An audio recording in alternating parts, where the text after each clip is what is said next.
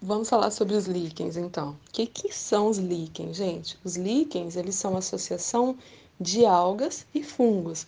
Mas também não é qualquer associação e também não é qualquer alga e nem qualquer fungo, beleza?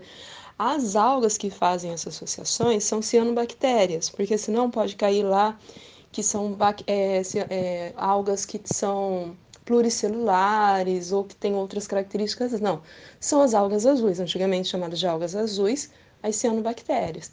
E há alguns tipos de fungos. Tá? A maioria das associações são um tipo de fungo chamado ascomicetos. Tá bom, então a gente já sabe que é isso. Mas é qualquer tipo de associação também? Não, não é. É uma associação chamada de associação mutualística.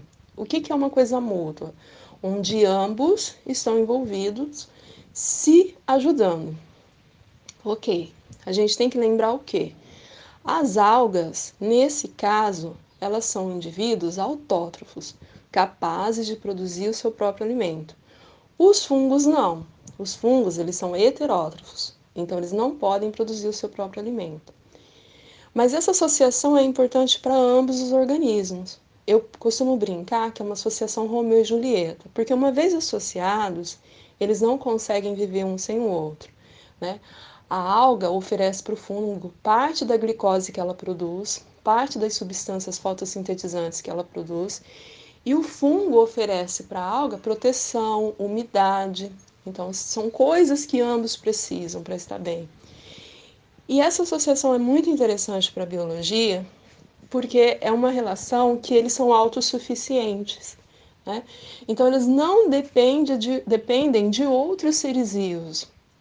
Então, por exemplo, quando eu tenho lá a questão de uma associação ecológica primária, houve um derramamento vulcânico no meio do oceano a ponto de ter surgido uma ilha. Isso pode acontecer, vocês sabem disso.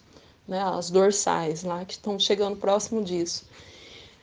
Quando acontece isso, quais são os primeiros organismos que vão se instalar naquela ilha? São organismos chamados de organismos pioneiros.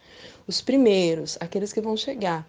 E esses geralmente são os líquens, porque como essa associação é muito legal entre eles e eles não vão depender de, de decompor ninguém ou de é, se alimentar de, uma outra, de um outro organismo, ou de ter substratos no solo, ou de ter eles são os primeiros. Então, eles são os, primeiros, os pioneiros a chegarem lá. Como eles são os primeiros a chegarem, eles vão trabalhando essa rocha, eles vão liberando compostos, eles vão liberando substâncias para outros seres vivos conseguirem se instalar naquela ilha, tá? Então, a principal característica desse, dos líquens é essa, beleza? Cidades muito poluídas não vão possuir líquens. Por quê? Porque eles também podem ser considerados bioindicadores de ambientes saudáveis. Como assim, Kátia? A alga ela é muito sensível. E acontece que se o ambiente é muito poluído, ela morre. E se ela morrer, o líquen também, o líquen morre como todo, o fungo morre.